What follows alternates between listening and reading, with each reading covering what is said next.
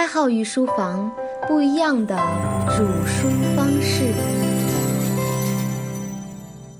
各位御书房的伙伴们，大家好！您现在听到的是第六期的博弈论解读内容，其实是重置哈。这次我们是重置的，完全没有背景音乐。说白呢，这集其实是一个特别大的广告。广告什么呢？广告接下来二十多期的关于博弈论的内容。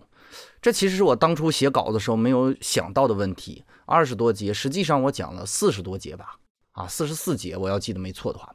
所以呢，今天的语音十分的重要，我会尽量通俗的、合理的把《博弈论》这本书的内容及其重要性一点一点掰开了揉碎了给大家听哈。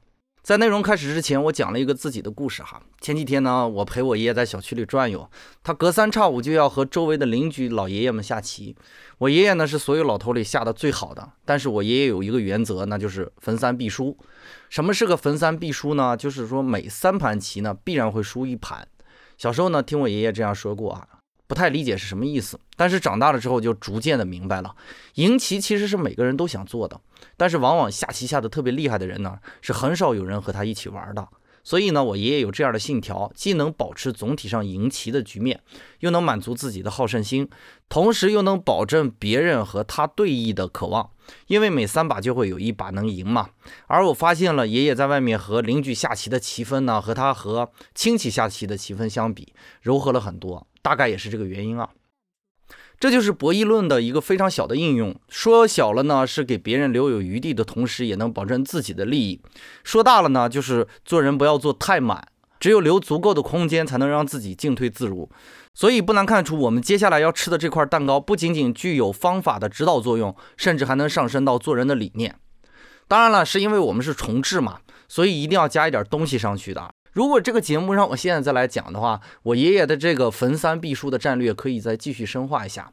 这次呢，我们参考一个人物，这个人物就是世界顶级的围棋高手石佛，他的对弈理念，每一步只追求百分之五十一的胜率。各位可以用概率去算一下哈，每一步都是百分之五十一的胜率会怎样？这个呢，我们在概率学中都学过，用正态分布去计算。虽然说学过，但是我没算明白哈，因为我也没搞明白呢。但是结论我看懂了，所以就不给大家算了，直接说结论哈。随着步数的增加呢，胜率会逐渐的接近于百分之百。虽然每一步都没有全力出击，但是微弱的优势积累呢，最终达到了胜率的最大化。有一种说法哈，据说这个阿尔法 Go 就是模拟石佛的这种策略，其实是一个进阶版，比石佛更强大一些，因为它有强大的计算能力嘛。所以呢，阿尔法 Go 在对方落子之后呢，计算在各处落子的胜率，选最高的那一步去走就完了嘛。所以呢，这个策略打败了李世石。当然，这个例子也体现了博弈的总体规划，还体现了一些其他的要点，我们一会儿再讲啊。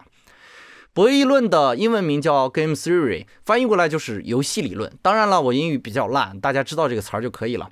甚至在中国的台湾和中国的香港呢，也有人把它翻译为赛局理论。但是我们中国特色的东西就体现出来了嘛。我们之前把博弈论翻译为对策论，现在翻译成博弈论，这也体现了我们比较认真的一个态度哈。我不能说较真儿了，老板是较真儿啊。外国人当做游戏呢，我们却当成一种战争或者一种比赛啊。西方人参与的是奥林匹克 game 哈，我们却参与的是奥林匹克 war。我们中国也对这种得金的这种事情非常的热忱。当然，我必须声明一点，我对中国文化的感觉只是觉得它特别可爱，而不是觉得它特别可笑哈。玩笑话不多说，单就说博弈这两个字，就能看出来我们文化诗情画意的地方。一提到博弈呢，就会脑海里马上闪现出一个画面：两位谦谦君子彼此对坐而坐，礼貌的让对方先走。但实际上的博弈和我们心中的形象其实是大相径庭的。你想，社会上的人只要参与博弈的双方，基本都没有什么形象可言的。一般呢，下棋也是这样，多半是两个光着膀子彪形大汉，穿着拖鞋，抠着光脚丫子下。哈，《汉书》里就有这么一个故事，让我们看一下皇帝是怎么下棋的。汉宣帝还在民间的时候呢，陈遂和他下棋，但是这个陈遂一直不争气，输给了汉宣帝好多钱。你可以想象，一个皇帝都能下棋去赌钱，何谈文雅？结果呢，汉宣帝后来登基以后，问这个陈遂要钱，陈遂说：“皇帝。”登基大赦天下，这点小钱其实您早就给我赦免了。我们再插一句吧，为什么在博弈中呢？大家都不讲求形象的问题呢？原因是因为我们接下来要讲的这个博弈论的四个要素啊。首先，第一呢，就是博弈一定是两人或者两人以上的，单独一个人自己和自己博弈是没有任何意义的哈。你把钱从左口袋放到右口袋，实际上没有意义的。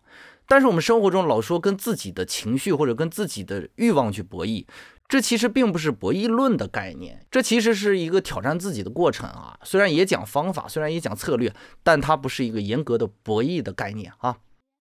一会儿我们就会讲到它什么原因。第二呢，是要有参与各方争夺的资源或者利益，这个要素当然是有利的资源或者利益。如果有个称号就叫我是二百五，这种称号是不称之为资源或者利益的，估计没有人会参与抢夺这种称号哈。那么在这种情况下就不存在博弈的说法了哈。第三，参与者能有自己选择的策略。俗话说得好，就是你有张良计，我有过墙梯。比如我们经常下棋的时候就有这么一个套路嘛，当头炮对应的一定是跳马。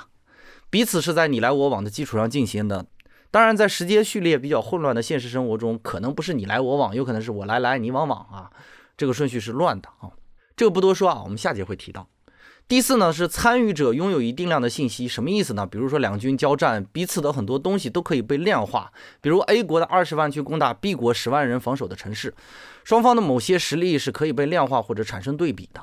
这就要回顾到我们刚才的那个问题：为什么说自己和自己博弈不算是严格的博弈论中的博弈概念，而只是一个现实意义中的博弈概念呢？原因是因为自己和自己的博弈是不能量化的，你无法把情绪量化到一个度上，对不对？所以，量化的目的其实在于分类。博弈论说白了也是数学和经济学的结合。你听我讲的非常热闹，但它不是数学，不是经济学，它只是让你了解这个东西的一个途径。所以在应用的层面上，各位听官还是要慎重啊，因为我在讲这两年也遇到过很多次这样的情况，就很多人过来问我，你说的这个博弈论该怎样使用？其实我是没有任何头绪的啊。但是对于你了解知识，我们的节目还是很有必要的哈。我们继续回来说啊，因为有了这个分类，所以才需要量化。很多赌场设定的赌博项目，类似于我们刚才提到的石佛策略，就是以微小的这种概率优势，不断的给你胜利的错觉，最终让你沉迷于此不能自拔。时间一久呢，你必然会输嘛，概率在那儿放着呢，对吧？所以阿尔法狗不是什么机器人胜过了人，而是数学和概率的全面胜利。在老板的博弈论中，我提到这样一句话哈，实际上面的四个概念大家有印象就可以了，重点在于理解什么情况下适用于博弈的技巧。但是这个其实让我现在来看是最重要的部分。如果你不知道条件和要素，你当然不能做事情了。所以我才会讲那句话：我们是在为大家宣扬它的重要性，而并不是真的教会你怎样博弈。现实生活中的博弈还需要更多的专业知识以及更多的处世智慧哈。因为我们学习《博弈论》这本书呢，就是要把它用在生活里嘛。比如纳粹德国就有一个著名的将领叫曼施泰因，他把军官就分为四个种类。第一呢，就是勤奋而又聪明的这种人适合做参谋工作；第二种呢，就是懒惰而又聪明的这种人适合担任领导的职务，因为他的决策能力不会受到琐碎的小事的打扰，而且不会因为勤奋而导致神经紧张。第三种呢，就是懒惰而又愚蠢的这种人不用理会哈，他们不会产生什么危害，也可能偶尔让他们做一些没有意义的事情，他们不会提出质疑的。最危险的就是第四种人哈，就是勤奋而又愚蠢的哈，这种人必须开除啊。对于军队而言呢，帮助几乎是零，他很有可能在错误的道路上一路狂奔哈，成为全军的阻力。我在做交易的时候也遇到这种事情了，我那时候就非常提倡勤奋嘛，我就说做交易很重要的这种品格就是勤奋嘛。影子哥说你勤奋着去干嘛呀？去送死吗？然后他给我公布了一项数据，这个数据很有意思。这个数据说的是什么呢？说的是指在一定的时间范围以内，交易的频率越高的人，他交易的失败率越高。所以呢，交易这种事情啊，甚至就包括我们刚才讲到的这种打仗的这种事情，勤奋有时候不是那么正确。这就是我们讲的知识和鸡汤的很大的一个区别。有些时候勤奋不是正确的哈。这种说法是不是让我们觉得特别诧异呢？中国人不是说什么勤能补拙吗？难道是不对的吗？勤能补拙当然是没有错的哈，勤奋而又愚蠢的危害大也没有错，但是分地方，在军队这样生死一线的环境，包括交易这种生死一线的环境内，容错率是非常低的呀，对吧？所以曼施坦因的决策一度让他在二战的时候战功显赫，这就是我们刚才提到他主观的智慧以及专业的知识，让他在这个领域中能把博弈的智慧大放异彩哈。但是呢，我们不能忽略那个矛盾嘛。博弈论中的优势也恰恰在这里。我们中国古代不是有这么一句话吗？叫做“兵无常势，水无常形”，这体现的就是这个概念嘛。因为对和错并不是你一方来决定的，而且有时候会取决于对手的行为。当对手对于这种愚蠢而且勤奋的人大力推广的时候，你完全可以偷奸取巧来赢得母项博弈。这是我们提倡的，要用巧力哈。就比如我的另一个恩师剑哥和我聊天的时候讲这个上善若水，和他在某些大学的环境里啊给别人讲上善若水，完全是两种态度。跟我讲的时候，他就更倾向于道法层面的；跟大学生讲的时候，上善若水就更倾向于这个技能层面的。因为不同的人，他对于这种概念的理解是不一样的哈，而且他的需求也是不一样的。这种区别呢，就是因为他听的人的思考的角度是不一样的。大学生更需要一些功利的思维，而像我们这种在社会里久经功利的人，往往不能忘记品格的力量。最后呢，一定要关注三个概念，就是正和博弈、零和博弈和复合博弈。我用一个例子解释清楚哈，比如我们两个人下棋，赌注都是金钱嘛，那么我们两个人玩一晚上，我输的一定是你赢的，我们的利益收益所得相加等于零，这就是零和博弈。但是呢，今天恰巧我没带棋盘，于是问隔壁的人借了一盘棋。隔壁这个大哥说说你要借棋也行啊，但是不论输赢呢，每一局都要给他固定的金钱。那么对于我们两个人来说，我们今天的收益和损失的和一定是小于零的，因为要分给那个大哥嘛，对吧？不难理解，这就是复合博弈哈。如果你把赌注换成是手工品。如果有一方输了呢，就去捏个小泥人儿。明天早上起来呢，我们把这些泥人儿都卖了。当然，你也知道捏的泥人儿怎么可能卖呢？我以前举的例子很糟糕啊，你知道这个意思就行了。然后呢，按输赢比例把这个钱分了，那么我们的收益是正的，这就是所谓的正和博弈。当然，这个例子一定要把时间成本的这个概念给它剔除出去哈，只是一个简单的例子嘛。如果要让我一晚上，我肯定不会去跟你下棋，我做一期节目好不好？对吧？其实是为了方便大家去理解这种博弈的种类。最后呢，给大家做一点拓展的内容哈。大家都看过福尔摩斯，或者是书，或者是电影、美剧，甚至是英剧哈，总感觉这个福尔摩斯是不是好牛啊？其实用博弈论的思维分析一下，福尔摩斯只是使用了一种从终点出发的方式，也正是我们博弈论所提倡的，凡是尽可能的从结果入手，然后推导过程，这是演绎法哈。比如我们生活中总会看到夫妻之间吵架的这个现象，一定是基于对方能听懂你的话而产生的现象。倘若我们真的意识到吵架的时候双方都是分化，没有意义的蠢话，那谁还会去吵架解决问题吗？所以从终点出发是一方面。对于终点的正确判断也是一方面哈。喜欢打游戏的伙伴一定听过这样一句话：不怕神一样的对手，就怕猪一样的队友。我们回头来看一下刚才博弈论的四个要素，第一个要素就是重视博弈对手嘛。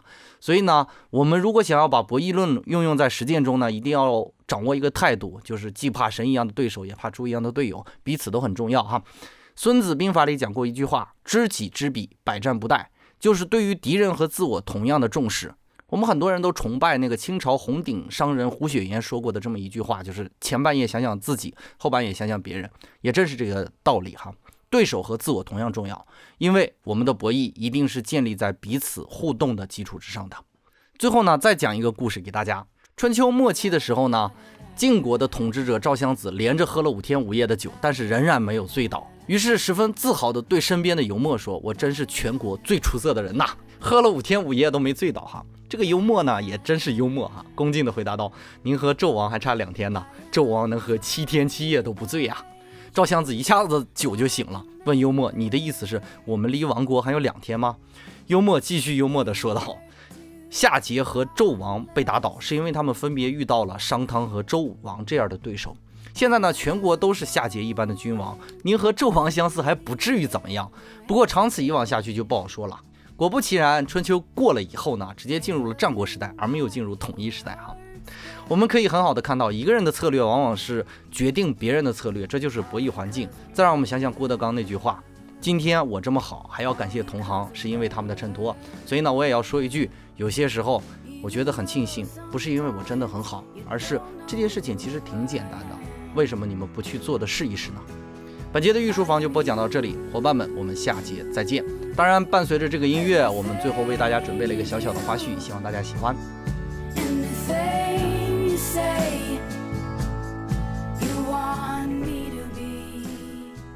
来，李好，你你让开点。李好，来让开一点。哎呀，别咬我，别咬我。好，你去边上玩，我录音啊。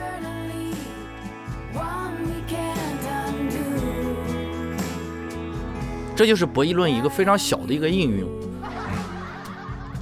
应用，应用。应用。不对，应用。应应用。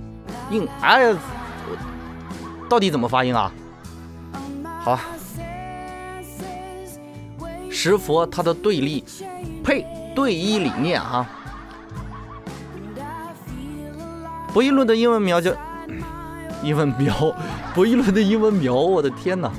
博弈论的英文名叫 Game Game Theory 吧哈，好像是 Game Theory 吧啊，哎就读 Game Theory 吧。在节目的最后呢，再给大家讲一个例子。我以前写稿子怎么这么平呢？说了好几遍，在节目的最后，介绍一下我的猫哈。我的猫叫利好，就是那个股票有了利好就会就会就会长得比较好嘛，所以叫它利好。因为我养它的时候刚开始炒股，但是影子哥说你给起这个名字一看就是穷疯了哈，穷怕了。对对对，是穷怕了哈，所以叫利好。但是它有个特征，就是在我看盘的时候呢，它通常会蹲在我的桌子上，然后看我屏幕。所以影子哥给它起了一个名字叫金博啊，金融学博士。他对这个东西非常感兴趣啊。本来我自己一个人在书房里是很无聊的，但是有了它之后，就感觉有点活气儿。哎呀，我天，好，我听到了，嗯，叫的真好，真亮。还有就是它很喜欢咣当躺在我键盘上啊，比如我打字的时候打一半，它就躺在我键盘上，然后导致我的很多东西被它搞得很混乱。但是呢，挺快乐的吧，可以说，因为养一个小动物，其实很多时候是面对自己。只有你能好好的面对自己了之后，你才能更好的去面对你的听众，才能面对你的内容，对吧？所以我还是很喜欢养它的。虽然它经常打扰我录音，打扰我去读书，甚至有时候会直接爬到书上。所以呢，金博也好，利好也好，我希望它开开心心的跟我在一起，我也开开心心的跟它在一起。虽然我有时候会凶它，但是我不恨它。